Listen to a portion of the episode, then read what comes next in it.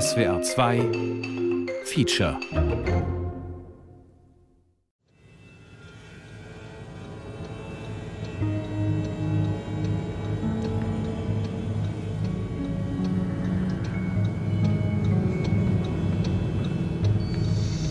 Ich fahre gerade 10 km/h.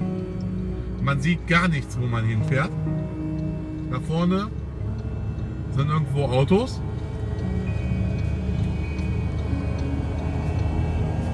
Ist so ein, so ein krasser Nebel. Und ich versuche irgendwie durch diesen Nebel durchzukommen. Und irgendwie versuche ich äh, ja, heil nach Hause zu kommen. Im Grunde ist das mit dem Aufsichtfahren wie bei einem Auto. Also wenn es ganz neblig ist und man noch nicht viele Informationen über die Strecke hat, dann macht es natürlich Sinn, sich langsam vorzutasten, so wie auch bei den Maßnahmen zur Pandemiebekämpfung ganz am Anfang. Wenn man aber schon vorher weiß, dass es Eis und Schnee gibt, dann muss man sich als Autofahrer eben darauf vorbereiten und schon mal Winterreifen aufziehen oder Enteisungsspray dabei haben, also gerüstet sein für das, was dann passieren kann. Was ja absehbar ist auch. Aber unser Föderalismus hat eine ganz besondere Qualität, die dazu beiträgt, dass wir dieses auf Sicht fahren, dieses Stop and Go, dieses Vorsichtige, dieses Status Quo-orientierte haben.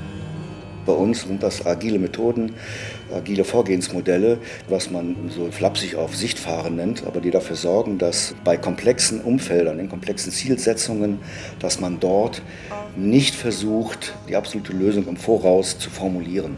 Das ist einfach der Erkenntnis geschuldet, dass man das nicht kann. Manchmal gibt es Absprachen, aber manchmal auch einfach gar nicht. Also in der Regel gibt es vorher einen Soundcheck, dann kann man schon mal so ein bisschen so ein Gefühl dafür kriegen, was musikalisch passieren könnte so. Manchmal macht man Absprachen und sagt, hey, lass zwei Sets machen, a 20 Minuten, aber manchmal sagt man auch so, ey, einfach drauf los. Also ich sehe bei dem auf Sicht fahren, wenn ich es jetzt wirklich bildlich umsetzen muss, kein durchgehendes Verkehrsmittel. Sondern ich glaube, dass wir sehr oft umsteigen müssen, dass wir vielleicht das erste Stück mit dem Zug machen, dann aufs Auto umsteigen und dann aber das Fahrrad nehmen und dann ein Stück zu Fuß gehen müssen, um die Dinge nochmal zu rekapitulieren, um dann wieder Geschwindigkeit aufzunehmen. Also das auf Sicht fahren ist im Grunde für Leute, die hier ohne deutsche Staatsbürgerschaft geboren sind oder nach Deutschland einreisen, weil sie vorher vielleicht im Ausland gelebt haben, nie abgeschlossen. Aufsicht fahren in Politik, Wirtschaft und Gesellschaft. Feature von Olaf Karnig und Volker Zander. Vielleicht um es mit Rudi Carell zu sagen, wer ein Ass im Ärmel haben will, der muss zunächst mal eins reinstecken. Jana Schröder, Virologin und Infektiologin. Das hat mir in der Pandemie bisher gefehlt. Also ein Plan, weil gefühlt standen wir häufig zwischen sowas wie Panikmache oder Alarmismus, so in Anführungsstrichen, oder Neglect. Anstatt eine langfristige Strategie mit einem gut erklärlichen und vor allem definierten Plan zu entwickeln, ja, und den vor allem auch gut zu kommunizieren, damit die Menschen, also um das sprichwörtlich wieder ins Auto zu kommen, dass man die sicher mitnehmen kann.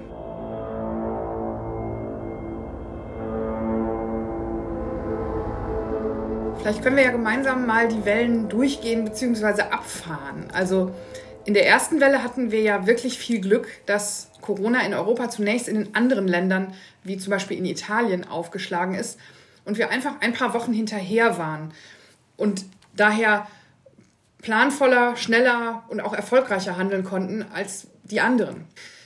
Ich erinnere mich noch gut an so einen gewissen Stolz damals, den wir als gesamtes Land hatten, dass wir das gemeinsam so gut geschafft haben. Und ich finde es eigentlich ganz schade, dass dieser im weiteren Verlauf so verloren gegangen ist und sich auch gar nicht mehr hat entwickeln lassen über die Pandemie hinweg.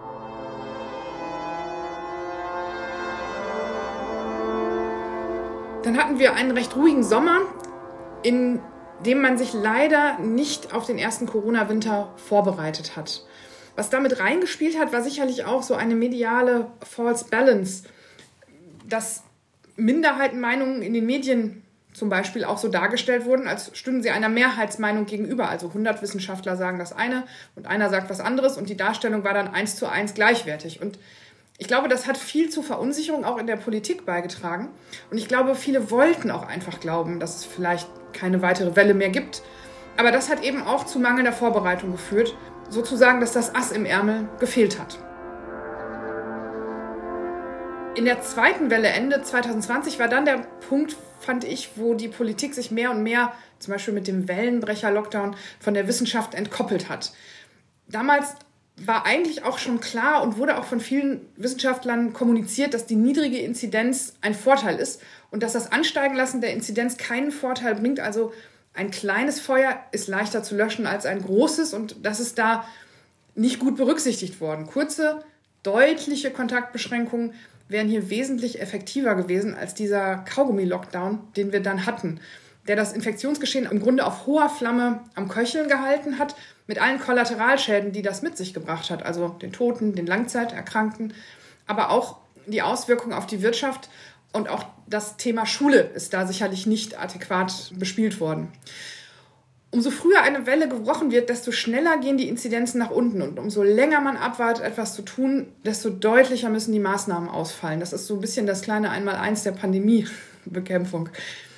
Die meisten Toten, die hatten wir ja im Winter von 2020 auf 2021, obwohl das Virus da schon recht lange bekannt war. Und die, dieses zögerliche Handeln, äh, das politische, war Berechnungen zufolge ja, so für ungefähr 30.000 Tote verantwortlich. Das fand ich damals sehr beeindruckend, weil, ähm, ja, weil man dieses Virus einfach schon so lange kannte. Und ähm, das, das kam mir unheimlich viel vor.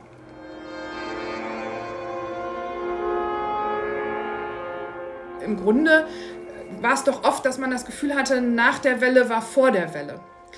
Welle 3 war dann eigentlich eine zu frühe Öffnung und auch sehr vorhersehbar und angekündigt. Welle 4 die Delta-Welle, die auch auf das Konto dieses sehr unwissenschaftlichen Ausrufens des Freedom Days gepaart mit dem Wahlkampf und der niedrigen Impfquote war ja und dann kam das Thema Omikron. Wenn man diesen Geist des Freedom Days und des Endes der pandemischen Lage wehen lässt und die Bürger nicht darauf vorbereitet, was passieren wird, da muss man sich natürlich über eine mögliche Spaltung der Gesellschaft, die ja immer wieder besprochen wird, auch nicht wundern.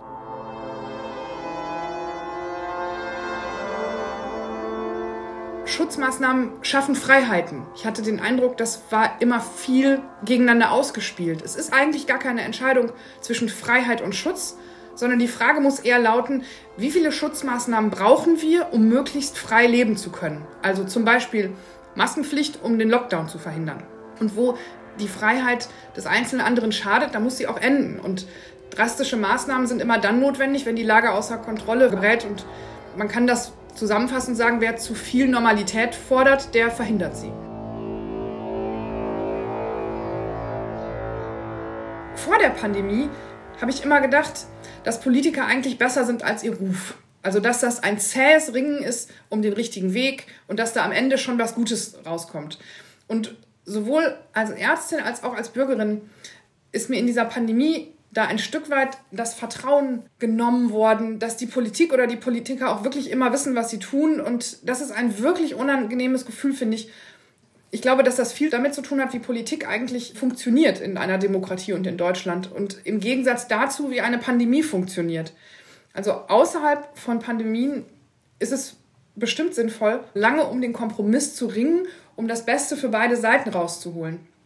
In der Pandemie aber, wo schnelle Entscheidungen und konsequente Umsetzung gefragt sind, da bringt der Mittelweg dann nicht das Beste aus beiden Seiten, sondern auch mal das Schlechteste. Also nicht den Sweet Spot, den man ja eigentlich haben will im Kompromiss, sondern den Bitter Spot. Und ich glaube, das hatten wir ein paar Mal.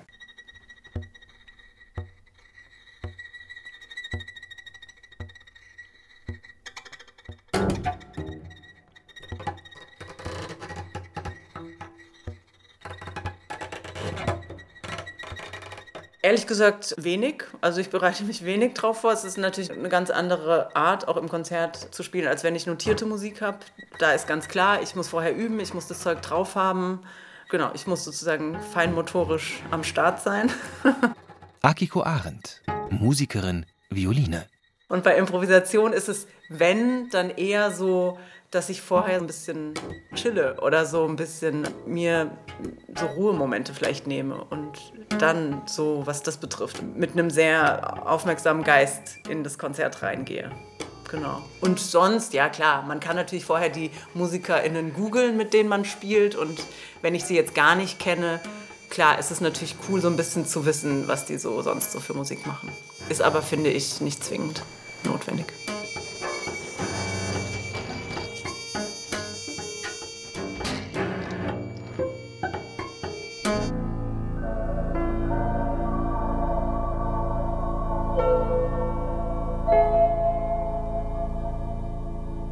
Es ist schon so, dass die Politik bei uns äh, in der Krise, man kann schon sagen, konzeptionsloser vielleicht äh, agiert hat als in anderen Ländern. Andreas Nölke, Professor für Politikwissenschaft an der Goethe-Universität Frankfurt. Und dafür gibt es aber bestimmte institutionelle Ursachen. Das liegt nicht daran, dass unsere Politiker blöder wären als in anderen Ländern. Dieses schrittweise Vorgehen ist ganz typisch für die äh, deutsche Politik. Und die erste Ursache, die man da nennen muss, ist natürlich der Föderalismus. Unser Föderalismus hat eine ganz besondere Qualität, die dazu beiträgt, dass wir dieses auf Sicht fahren, dieses Stop and Go, dieses vorsichtige, dieses Status quo-orientierte haben. Und das liegt daran, dass wir einen solchen Verbundsföderalismus haben. Das heißt, Bund und Länder sind stark miteinander verflochten. Der Bund kann vieles nicht machen, ohne die Länder zu fragen. Die Länder können es vieles nicht machen, ohne den Bund, vor allen Dingen, weil es ihnen an Geld fehlt. Den Kommunen fehlt es ohnehin an Geld. Die haben also ein großes Problem. Die haben sehr viele wichtige Aufgaben und haben dafür nicht viel Geld. Und das ist ein strukturelles Problem in der deutschen Politik. Die meisten Politiker wissen auch, dass der Zustand nicht optimal ist, aber es gibt eben sehr viele Parteien, die gegen jede Reform ein Veto einlegen können. Der nächste Grund wäre die Juristendominanz in der öffentlichen Verwaltung. Das ist auch etwas, was speziell für Deutschland ist im Vergleich zu anderen Ländern. Bei uns sind ungefähr, also gerade im, im höheren Dienst, auf den entscheidenden Positionen, ungefähr 80 Prozent der Mitarbeitenden in der öffentlichen Verwaltung Juristen. Und Juristen haben natürlich bei aller Wertschätzung eine bestimmte Denkweise. Die proben alles auf Rechtskonformität, ob das alles sozusagen seine Ordnung hat. Die wissen alles äh, oder die fürchten, dass Verwaltungsgerichte das überprüfen. Also sind sie ganz vorsichtig, bloß keine vorschnelle Entscheidung treffen, weil dafür könnte man hinterher rechtliche Probleme haben. Kreativität, Vorwärtsplan ist einfach nicht Teil der juristischen Ausbildung. Das sind einfach schon also sehr, sehr extrem kluge Menschen, sehr feinsinnige Menschen, aber es gibt eben bestimmte Fähigkeiten wie Kreativität, vielleicht auch Zusammenarbeiten mit anderen, die werden nicht unbedingt trainiert. Wenn man mehr zum Beispiel Sozialwissenschaftler, Sozialwissenschaftlerinnen, hätte vielleicht auch mehr Menschen aus technischen Berufen, wäre das etwas anderes. Und man hat versucht, das zu ändern in den 1960er, 1970er Jahren. Da gab es ja mit der erst der großen Koalition, dann der sozialliberalen Koalition so eine Idee, so jetzt muss sich mal endlich was ändern. Und dann hat man versucht, entsprechende Leute auszubilden. Man hat zum Beispiel an der Universität Konstanz spezielle Studiengänge gegründet das hat aber nicht funktioniert. Die Juristen haben sich zu stabil erwiesen, man ist da nicht gegen angekommen und die Verwaltung funktioniert weiterhin so ähm, ja, sehr inkrementell, sehr vorsichtig, sehr sich absichert.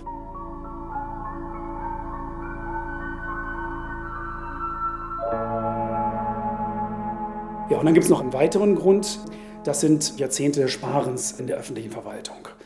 Wenn es jetzt Leute gäbe in der öffentlichen Verwaltung, die ein bisschen Muße hätten, auch mal Planungen anzustellen, sich Programme auszudenken, mit anderen Stellen zu sprechen, wie kann man das umsetzen, äh, dann könnte man vielleicht auch eher Politik aus einem Guss erwarten. Aber wir haben ja jetzt diese Tendenz zur schwarzen Null gehabt seit Jahrzehnten, das Bedürfnis, die Haushalte auszugleichen. Man hat gespart, bis es quietscht. Wir haben das jetzt gesehen in der Pandemie. Wir haben es gesehen bei den Gesundheitsämtern, einfach eine, die katastrophal und anerkanntermaßen äh, unterbesetzt sind. Aber ein anderes Beispiel sind die ganzen Planungsverfahren. Nicht? Es müsste ja überall müssten Schienen gebaut werden, Schulen gebaut werden und so weiter.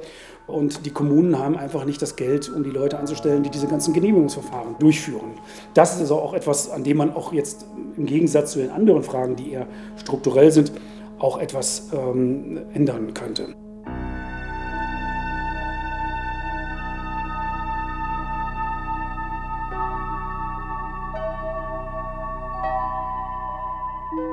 Wenn man noch etwas weiter ausholt, dann könnte man sogar sagen, dass dieses vorsichtige, inkrementelle, risikoaverse sogar etwas zu tun hat mit der Gründung der Bundesrepublik. Denn man wollte sich natürlich von der Zeit des Nationalsozialismus sehr gründlich abwenden. Man hat gesagt, hier so etwas wie Rechtsstaatlichkeit ist sehr wichtig.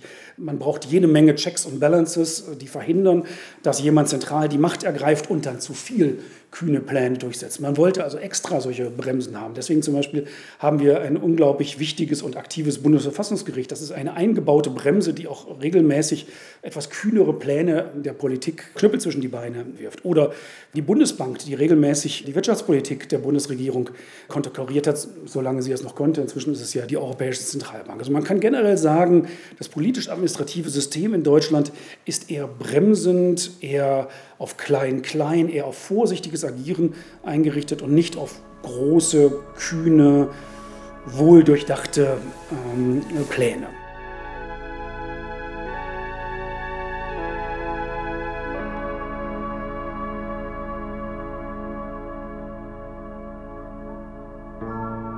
Viele Menschen haben jetzt sicherlich auch so ein bisschen die Nase voll von diesem Kleinklein, würden größere Visionen, größere Änderungen sehen. Und das ist von unserem politischen System erstmal nicht zu erwarten. Woran liegt das? Das Erste, wenn wir jetzt im Ländervergleich schauen, ist einfach mal das Wahlrecht. Deutschland hat ein Verhältniswahlrecht. Das heißt, äh, Parteien werden äh, gewählt in Relation zu den Prozenten, die sie bei der Zweitstimme erhalten. Die Alternative wäre ein Mehrheitswahlrecht, wo in jedem Wahlkreis nur ein Kandidat, eine Kandidatin gewinnt, so wie wir es zum Beispiel in Großbritannien haben. In einem Mehrheitswahlrecht kommt es zu viel stärkeren politischen Umschwüngen, weil wenn es da gelingt, in Wahlkreisen seinen Kandidat, seine Kandidatin knapp über die Hürde zu bringen, kann man mit einem riesen Erdrutsch eine politische Mehrheit gewinnen, muss überhaupt keine Koalitionen schließen und kann durchregieren. In einem Verhältniswahlrecht wie bei unserem ist es sehr wahrscheinlich, dass es sehr viele Parteien gibt und dass man Koalitionen schmieden muss aus sehr unterschiedlichen Parteien. Und diese Art von politischem System neigt einfach eher zu Kompromissfindung, vorsichtigem, kleinen Änderungen und nicht zu großen Änderungen. Das kann man auch gut finden, aber wenn man radikalen Wechsel haben will, dann ist so ein Mehrheitswahlrecht besser.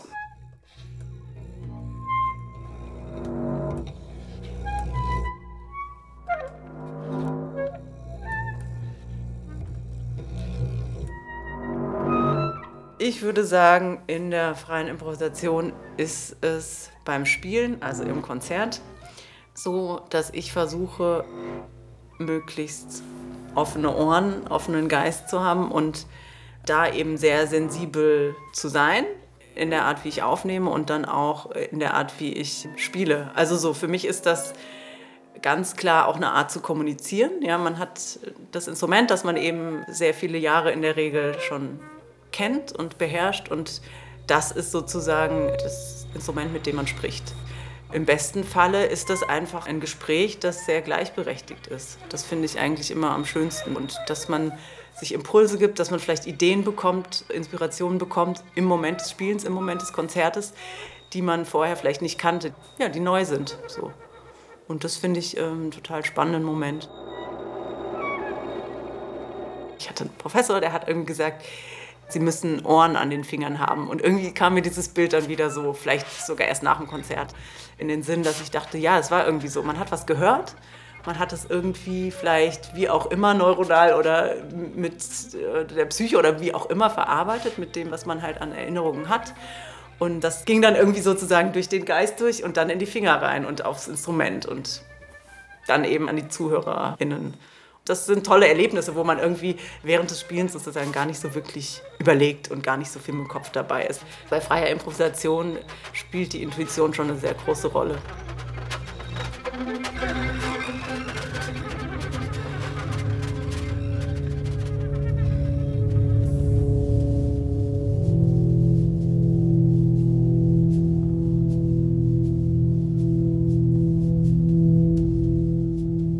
Es bei der Wirtschaft ähnlich wie in der Politik als auch in der Verwaltung.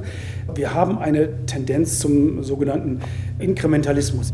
Andreas Nölke, Goethe-Universität Frankfurt. Inkrementalismus heißt im Fall der Wirtschaft, dass es keine radikalen Innovationen gibt, also vollkommen neue Produkte, wie wir es kennengelernt haben, jetzt bei irgendwelchen äh, digitalen Dienstleistungen in den USA, sondern es geht um die langsame, vorsichtige Verbesserung existierender Produkte, die schon vor äh, Jahrzehnten oder vielleicht äh, vor einem Jahrhundert äh, entwickelt wurden. Das ist die Spezialität der deutschen Wirtschaft. Nehmen wir mal die Automobilindustrie, und da geht es ja vor allen Dingen um die Luxusautomobile. Das ist eine, wenn man jetzt von Elektroautos absieht, seit Jahrzehnten etablierte Technologie und es geht nur darum, die immer noch etwas besser zu machen, immer noch äh, etwas weiter zu verfeinern, dass das Auto noch weniger klappert, noch glatter fährt, noch angenehmer beschleunigt äh, und so weiter. Und da sitzen Tausende von Ingenieuren, Ingenieurinnen daran, diese Sachen immer etwas stärker zu verbessern aus der Sicht der vergleichenden politischen Ökonomie ist die Alternative zu diesen inkrementellen Innovationen, für die Deutschland typisch ist, die radikale Innovation. Da haben wir das amerikanische System. Da geht es eher darum, dass man quasi Industriezweige völlig auch kaputt gehen lässt, völlig neue Zweige aufbaut, das auch ab und zu mal schief geht, aber sozusagen sehr stark auf völlig neue Dinge äh, abstellt. Für so eine radikale Innovation, da holt man mal ganz schnell Ingenieure, holt ganz viel Geld und äh, wenn es nicht klappt, naja, dann muss man die auch alle wieder entlassen. Für diese inkrementelle Innovation, da braucht man eine langfristige Perspektive.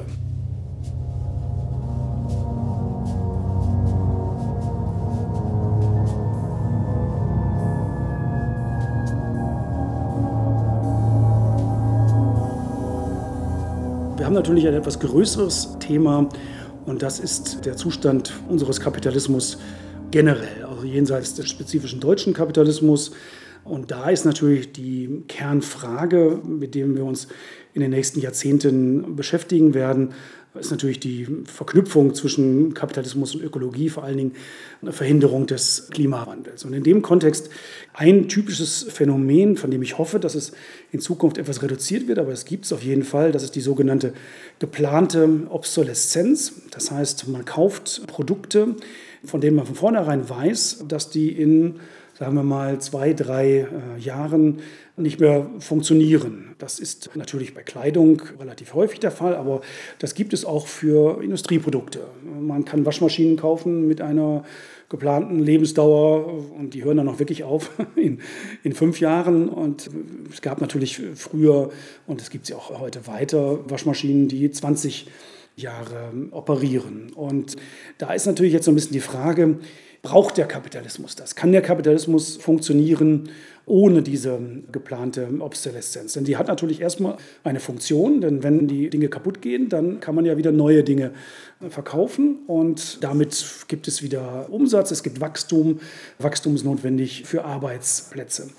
Und hier gibt es jetzt eine ganz grundsätzliche Kontroverse. Die eine Seite würde sagen, mit dieser Logik des Kapitalismus muss grundlegend gebrochen werden. Wir müssen weg von dieser Wachstumslogik.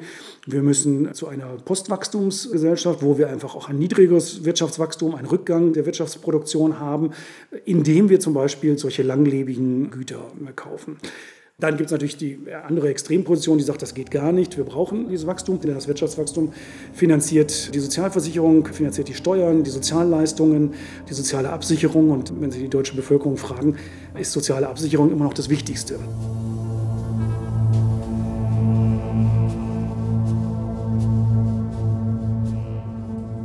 Ausrichtung des modernen Kapitalismus auf diese Just-in-Time-Produktion. Das haben wir in der Corona-Krise sehr deutlich äh, gesehen, dass unser Wirtschaftssystem einfach, um möglichst viel Profit rauszuholen, unglaublich auf Kante genäht ist. Das heißt, es gibt überhaupt keine Lagerbestände, man ist total abhängig von bestimmten Zulieferern.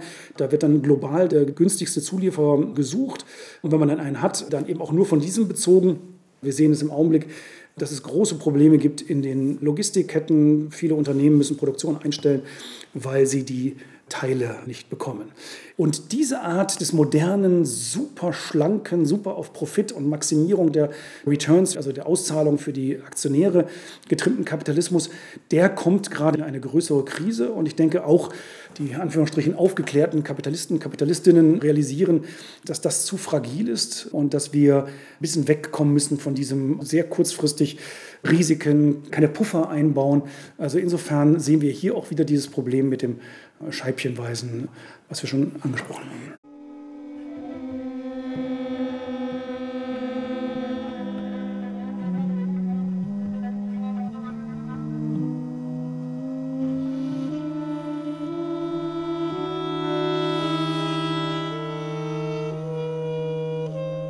Also es gibt schon auch so Momente, dass man das Gefühl hat, alle steuern jetzt eine gemeinsame Idee an oder so ein Beispiel wäre, dass man sagt, ah krass, jetzt haben alle Bock irgendwie auf tonale Harmonien und dann macht man das eben. Und äh, dann gibt es aber in der Regel, ne, weil man ja als in der freien Impro-Szene verorteter Mensch, möchte man ja auch mit Konventionen brechen. Und wenn dann halt jetzt irgendwie drei Minuten oder fünf Minuten oder zehn Minuten Harmonien gespielt werden, kommt ganz sicher auch jemand äh, durch die Tür und spielt dann was dagegen. also davon ist auszugehen.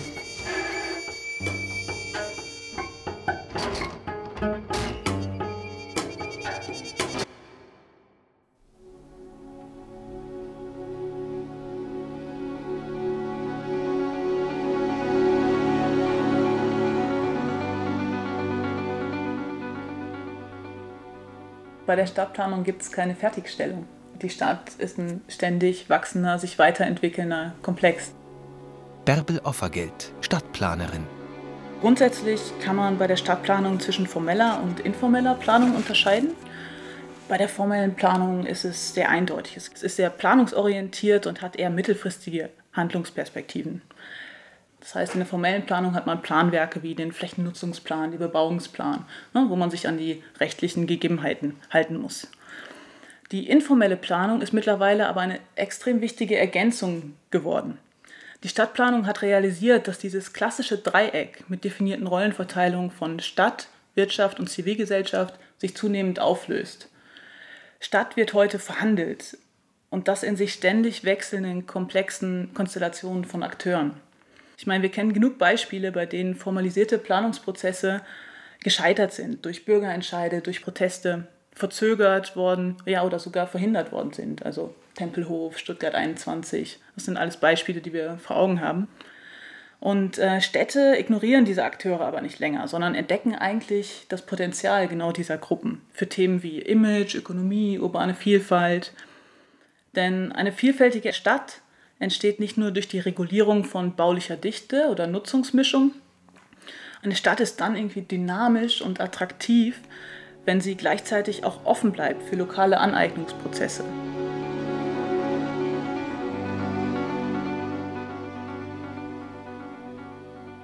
Also wenn man sich jetzt das Thema der Bürgerbeteiligung mal rauspickt und man diskutiert in einem bestimmten Quartier darum, ähm, das ist das Reizthema schlechthin, bleiben die Parkplätze oder gehen die Parkplätze weg?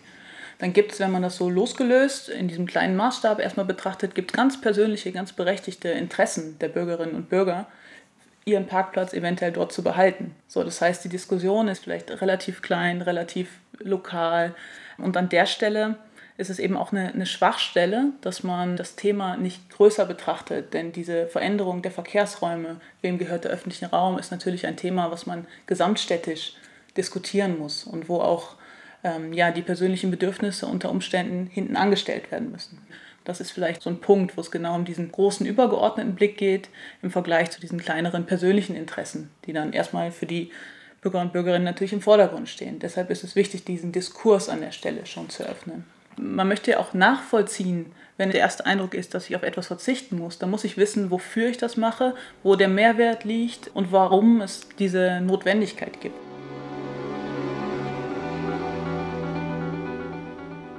Dieser perspektivische Inkrementalismus, dieses Mitnehmen, ich würde ähm, das Ganze vielleicht noch um eine weitere Ebene ergänzen, der strategischen Planung. Denn wir reden jetzt ja die ganze Zeit auch von partizipativen Planungsprozessen, ähm, um eine mit Bürger und Bürgerinnen entwickelte Planung. Und ich glaube, dass es aber ergänzend dazu auch noch so eine Art strategischen äh, Kompass braucht für Städte, der also durchaus auch auf fachplanerischer Ebene entwickelt werden kann, der dann aber dieses Durchwursteln, dieses Aufsichtfahren, dieses Schritt für Schritt auch ein Stück weit ermöglicht und so eine Rückkopplung zulässt. Das heißt, ich kann mir da dieses kleinere, genauere Hingucken durchaus erlauben, weil ich aber diese strategischen und langfristigen Setzungen für mich als Stadt klar habe.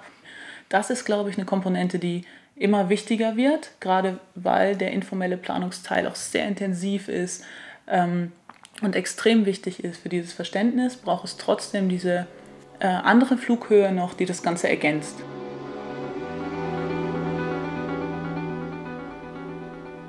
Das Beispiel der Prototypen finde ich da ganz gut, so als eine von vielen Methoden. Wir haben das jetzt gerade in Münster gehabt. Dort haben wir ein Verkehrsexperiment gemacht. Es geht darum, wie sieht die Mobilität in Zukunft in Münster aus. Dazu ist eine Straße für zehn Tage abgesperrt worden und wurde zu einem Reallabor. Plötzlich gab es Tempo 20, den Fahrrädern gehörte die Straße, Parkräume wurden völlig verändert. Man konnte sich also wie in einer Art Vorschau dieses Planungsszenario ansehen. Das heißt, ich bin dann als Bürger, als Bürgerin in der Lage, mich da rein zu versetzen, komme dann in Gespräche, in Diskursformate, kann mich dazu äußern, kann das bewerten, kann also ein Stück weit ja, eine Vorschau bekommen von dieser Planung, um dann auch mitreden zu können und die Konsequenzen nachvollziehbar für mich auch abzuwägen. Und da war eben die Devise, erst testen und dann planen. Lassen wir uns das doch einfach mal umdrehen und mit dem Testen, um überhaupt eine Nachvollziehbarkeit zu schaffen. Ne? Jetzt können die, die dort vor Ort waren, können es nachvollziehen, können mitreden, können ja, ähm, eben beurteilen, was dort äh, angedacht ist und wie die Verkehrslösung der Zukunft an dieser Stelle aussehen kann. Und können das dann ja auch übertragen auf andere Orte in, in Münster jetzt beispielsweise. Der perspektivische Inkrementalismus definiert sich ja genau dadurch, dass eben das Ganze mit diesen gesellschaftlichen Werten angereichert wird. Diese können dann den Rahmen und Grundkonsens der Planung bilden. Ich denke, es wird daher immer wichtiger, auch strategische Leitlinien zu haben, die grundlegende Ziele und nächste Schritte definieren, sowas wie räumliche Leitbilder oder Strukturkonzepte. Also eigentlich ein gemeinsames Verständnis, wo man hin will. Und die Kombination von so gesamtstrategischen Planungen und einer offenen, kooperativen Aushandlungskultur, dieses Auf Sicht fahren, können zusammen, glaube ich, ein extrem starkes und, und robustes Team werden. An vielen Stellen wird vielleicht nichts anderes übrig bleiben, als ein Stück auf Sicht zu fahren. Trotzdem sollten alle das Ziel kennen und eine gemeinsame Vision verfolgen.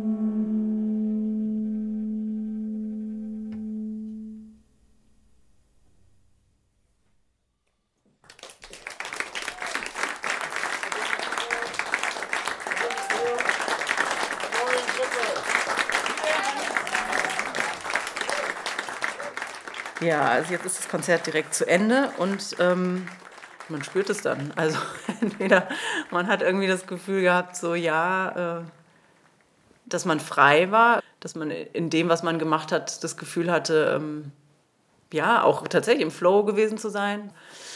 Und ja, ich glaube, es ist vor allem irgendwie eine Gefühlssache tatsächlich. Klar, dann ist es natürlich auch schön, sich auszutauschen mit den anderen MitmusikerInnen, mit denen man gespielt hat was war ein geiler Moment und hat es gut geklappt und so. Und manchmal sind die Empfindungen da ja auch sehr unterschiedlich. Wenn eine Person das Gefühl hat, oh, es hat irgendwie gar nicht gefunzt oder wie auch immer, hat, war irgendwie nicht dicht oder hat keinen Spaß gemacht. Und dann kann es aber gleichzeitig sein, dass beim gleichen Konzert andere eben eine völlig andere Wahrnehmung davon hatten. Und das ist ja auch irgendwie das Spannende dabei.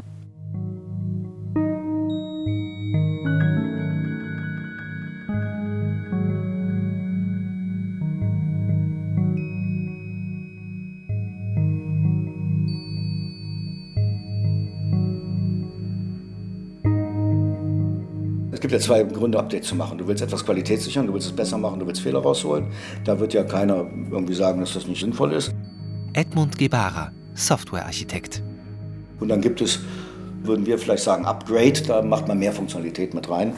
Ein Upgrade braucht wieder neue Updates, weil dann wieder die Fehler rausgeholt werden müssen und so. Äh, ja, also dieses immer schneller irgendwas erreichen wollen, ist natürlich Bestandteil der Digitalisierung und der Techniken, die diese beinhalten.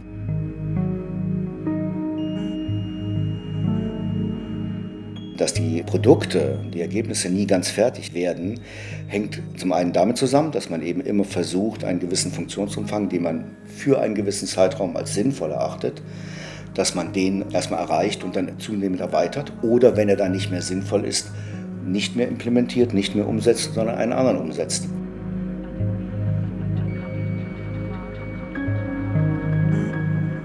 Inkrementalismus. Bei uns sind das agile Methoden, agile Vorgehensmodelle, die dafür sorgen, dass man, was man so flapsig auf Sichtfahren nennt, aber die dafür sorgen, dass in komplexen Umfeldern, in komplexen Zielsetzungen, dass man dort nicht versucht, die absolute Lösung im Voraus zu formulieren.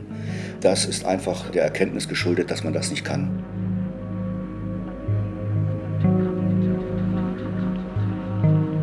Hat früher tatsächlich ein Ziel für die Funktionalität fix gesetzt. Da wurde klar gemacht, es wurde so und so viel erwartet. Es wurde auch bemessen, wie lange man dafür braucht und so.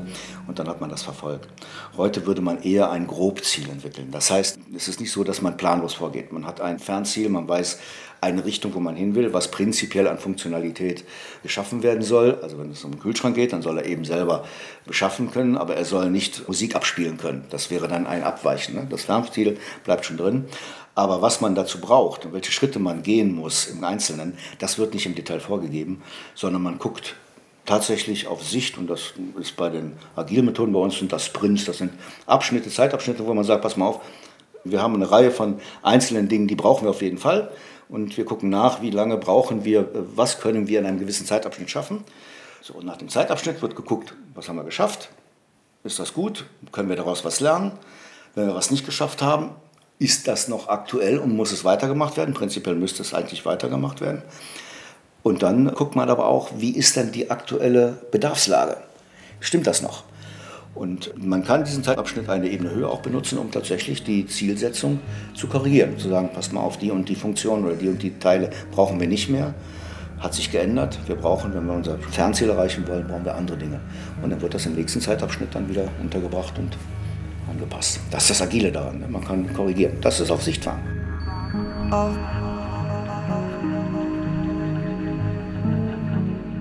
Das auf Sicht fahren darf nicht unterbewertet werden. Man sollte keine Sachen versuchen, frühzeitig zu entscheiden, für die die Grundlagen fehlen. Das ist das, was agile Methoden, inkrementelles Vorgehen und sowas eigentlich im Prozess macht.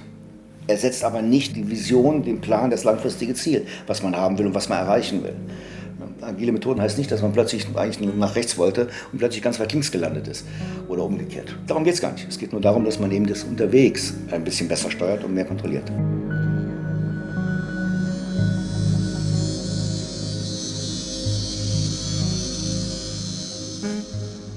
Von den Produkten her ist es einfach so, dass man äh, teilweise jetzt zum Beispiel beim Handy gar nicht mehr weiß, was man da noch reinpacken soll was soll man da noch tun? Es fehlt wirklich irgendwie so die Killer-Applikation, sagen sie dann immer, die sie dann dringend bräuchten, um zu wissen, wo man hinfahren soll. Ähm, das ist bei den Handys egal. Das ist unsere ganze Wirtschaft, die momentan Produkte baut, die im Grunde so auch keiner mehr braucht. Man fragt sich ja manchmal, was man da überhaupt noch kaufen soll von dem ganzen Kram, der da auf den Markt geschmissen wird, weil den ganzen Kram braucht man so gar nicht mehr.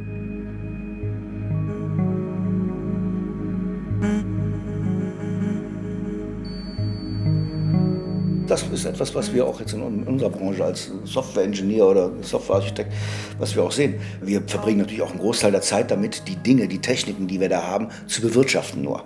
Das heißt, da sind wir gar nicht mal lösungsorientiert unterwegs, sondern wir bewirtschaften einfach nur ein Umfeld, was immer komplexer wird, damit das überhaupt funktioniert, das, was wir machen wollen. Der Anteil wird auch immer größer, wird auch jeder bestätigen. Das ist manchmal dreht, denkt man sich auch, was mache ich hier, was habe ich einen Tag gemacht? Nur bewirtschaftet. Bewirtschaften heißt am Laufen halten. Dinge am Laufen zu halten. Dinge, die man tun muss. Da hast du noch nicht am Kern gearbeitet, sondern nur am Werkzeug. Also sag mal, du willst nach Bonn fahren und äh, das kostet eine Stunde und dann sitzt eine Dreiviertelstunde oder zwei Stunden vorher dran und musst den Wagen zusammenbauen. Sowas in der Richtung ist das. Ne? Das ist aber wiederum die zentrale Frage ist, womit wollen wir uns beschäftigen?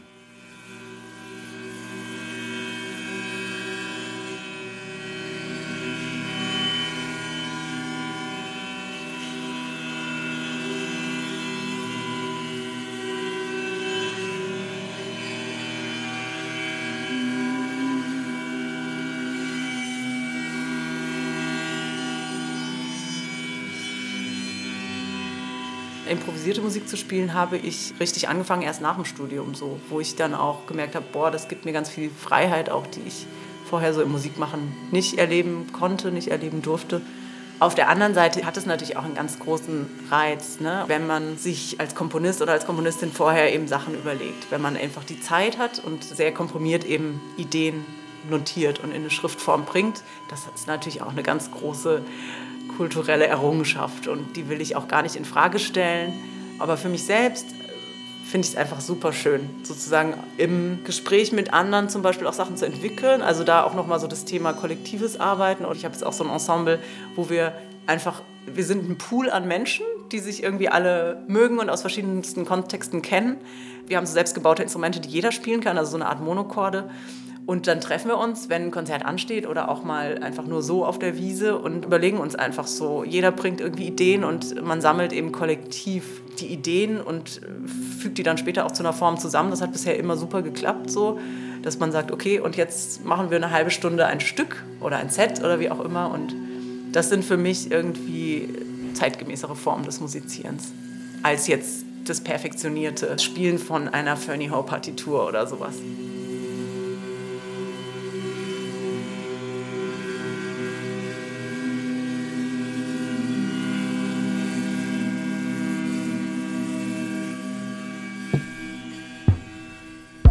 Haben es mit einer Militarisierung von weiten Landstrecken zu tun, mit dem Ausbau von Grenzzäunen, mit einer Militarisierung auch der Seeräume, einer Digitalisierung und Biometrisierung von Kontrolle was sehr viel damit zu tun hat, dass es eine Grenzschutzagentur gibt, Frontex, die diese Grenzen überwacht und damit einhergehend eine Verbreitung von Abschiebelagern. Manuela Bujacew, Professorin für Migrationsforschung an der Humboldt-Universität Berlin.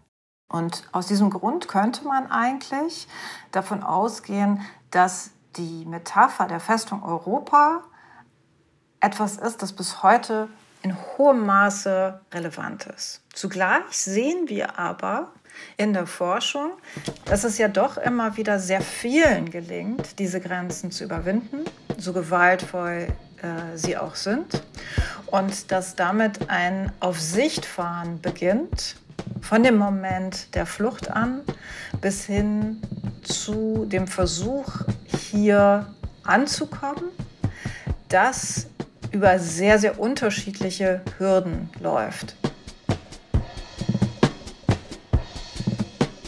Einmal angekommen, auch in unterschiedlichen europäischen Ländern, ist es für die Leute so, dass wenn sie eine gewisse Sicherheit haben, hier bleiben zu können, also Asyl beantragen zu können und sich daraus Erfolg versprechen, dass damit inzwischen eine Logik verbunden ist, die sie nicht kontinuierlich eingliedert. Über lange Zeit sind wir in der Forschung davon ausgegangen und auch in der Politik natürlich, dass Leute, die hierher gekommen sind, entweder auf legalem Wege, der massiv eingeschränkt ist, oder auf dem Wege der Flucht, dass diese nach und nach in die Gesellschaft eingegliedert werden können. Das heißt, wir haben es mit einer Logik zu tun, in der es um Inklusionsprozesse geht, bis hin zu der grundsätzlichen Möglichkeit, nach so und so vielen Jahren eben die Staatsbürgerschaft beantragen zu können.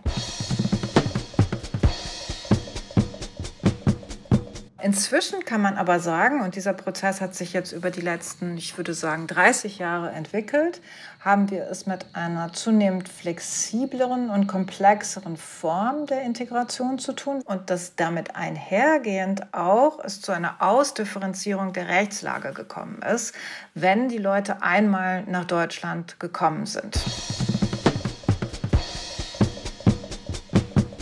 Tatsächlich hat mir mal eine Sozialrechtlerin, die auch sehr viel zum Ausländerrecht und zum Migrationsrecht gearbeitet hat, erzählt, dass es etwa 58 Arten von befristeten Aufenthaltstiteln in Deutschland gibt.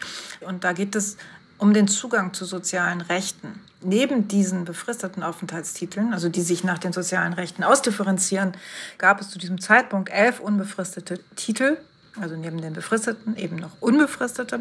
Dann gibt es diejenigen Titel für Asylbewerberinnen, die für Geduldete und sonstige ausreisepflichtige Personen, die dann weitere Legalitätsbescheinigungen bekommen, zum Beispiel die sogenannte Fiktionsbescheinigung, die im Grunde einen Schwebezustand dokumentiert.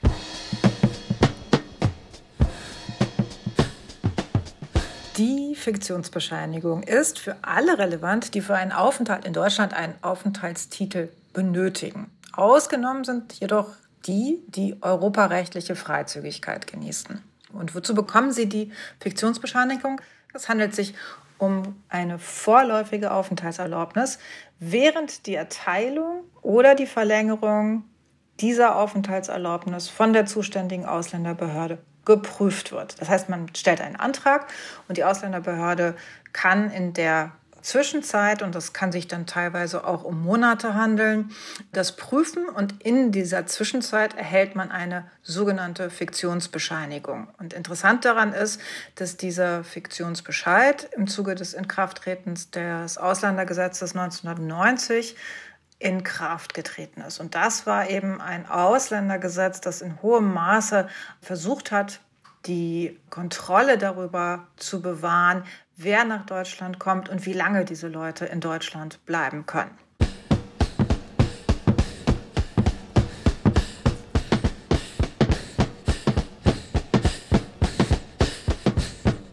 Also wenn man sich jetzt das europäische Grenzregime nur als Abschottung vorstellt, dann verliert man aus der Sicht, dass es sich im Grunde auch um Mobilitätsregime handelt. Also wer kommt, für wie lange und unter welchen Bedingungen über die Grenzen und kann sich hier nach und nach integrieren und eingliedern, auch rechtlich. Wir haben es im Grunde mit Grenzlandschaften zu tun, die für unterschiedliche Gruppen, die nach dem Ausländergesetz und den Migrationsgesetzen ausdifferenziert hier leben, hierarchisiert sind. Das geht zum Teil durch Familien hindurch. Das heißt, innerhalb einer Familie kann es durchaus vorkommen, dass ja, Mitglieder eines Haushaltes unterschiedlich auf Sicht fahren, unterschiedliche Hoffnungen daran binden, dass sie zum Beispiel in eine Ausbildung kommen, dass sie zum Beispiel eine Arbeit bekommen, die tatsächlich nicht informell ist, die nicht vielleicht für die Gig-Economy ist, also durchaus legale Anstellungen, die allerdings zum Beispiel gar keine Veränderungen im Hinblick auf den Aufenthaltstitel Titel ermöglichen.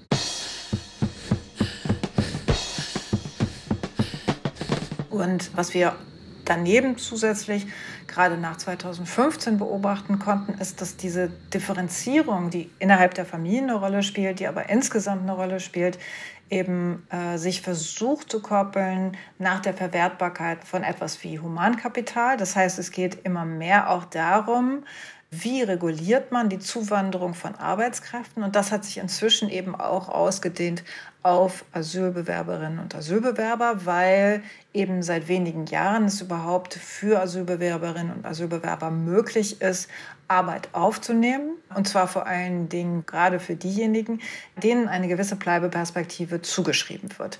Und man muss sich vorstellen, dass es davor nicht möglich war. Ich kenne Fälle, die wir im Rahmen des Archivs der Flucht interviewt haben, die über Jahre, das heißt acht Jahre lang zum Beispiel in einem Wald in Brandenburg in einem Aufnahmelager gelebt haben und niemals Arbeit, niemals Bildung aufnehmen konnten und eben auf ihren Asylbescheid warten mussten. Das heißt, da ist ein Auf Sicht fahren gleichbedeutend im Grunde mit der Zerstörung einer Lebensperspektive.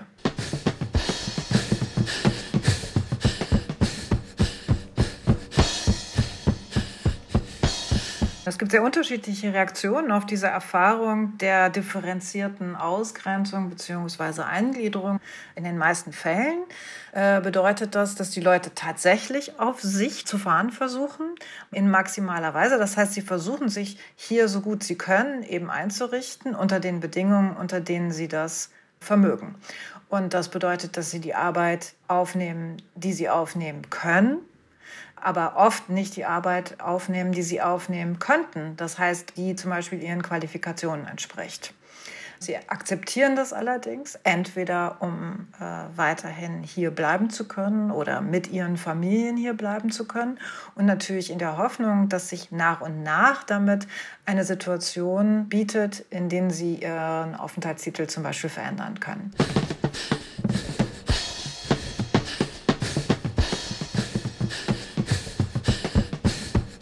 Also das auf Sicht fahren ist im Grunde für Leute, die hier ohne deutsches Staatsbürgerschaft geboren sind oder nach Deutschland einreisen, weil sie vorher vielleicht im Ausland gelebt haben, nie abgeschlossen.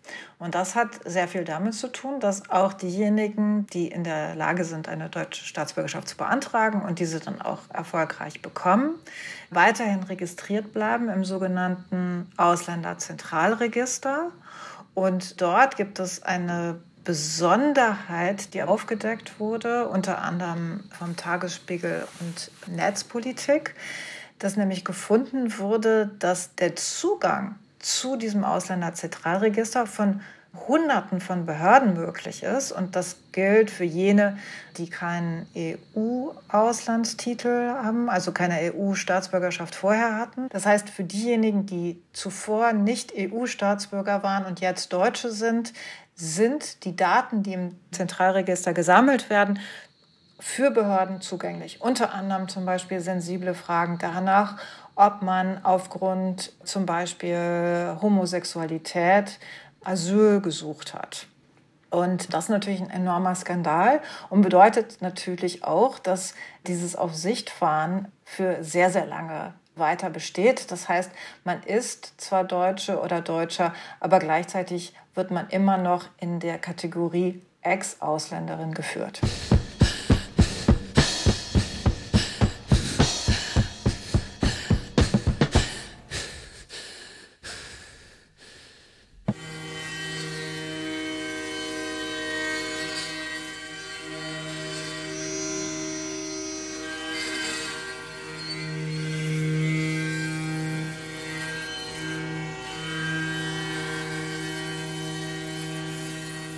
Was für einen gesellschaftlichen Stellenwert Improvisation haben könnte. Was ich, glaube ich, so spannend und so wertvoll an der improvisierten Musik finde, ist, dass eben Hierarchien nicht so eine große Rolle spielen wie in manchen anderen Musikformen. Ja, sei es jetzt sowohl in der Popmusik, wo doch sehr viel auch noch traditionelle Harmonik eine Rolle spielt, oder ähm, wenn man jetzt ein klassisches Sinfonieorchester sich anschaut, das muss man ja einfach nur angucken. Das ist ja sozusagen eine, sagen wir mal, Monarchie. Ja, Diktatur klingt ein bisschen hart, aber da steht halt jemand vorne, meistens ist es ein älterer Mann und äh, der sagt, wie es zu laufen hat. Und im Hintergrund steht dann noch sozusagen die Partitur, die meistens auch von einem äh, schon gestorbenen Menschen, Mann, alten meisten Mann sozusagen ähm, verfasst wurde. Und das ist für mich einfach eine Form, die ich so einfach auch nicht mehr zeitgemäß finde für unsere Art von Gesellschaft. Und ich als eine Person, die sozusagen auch mit Gesellschaftsformen liebäugelt, die sogar über Demokratie hinausgehen. Also dass man auch äh, von mir aus auch sozusagen kollektivere Sachen, ne? dass man wirklich auch Formen ausprobiert, die noch offener sind, wo man wahnsinnig viel auf Eigenverantwortung setzt und auch auf Kommunikation unter den Menschen. Wenn man das irgendwie sozusagen als eine Utopie im Kopf hat, dann passt da improvisierte Musik total gut dazu. Das ist meine Meinung.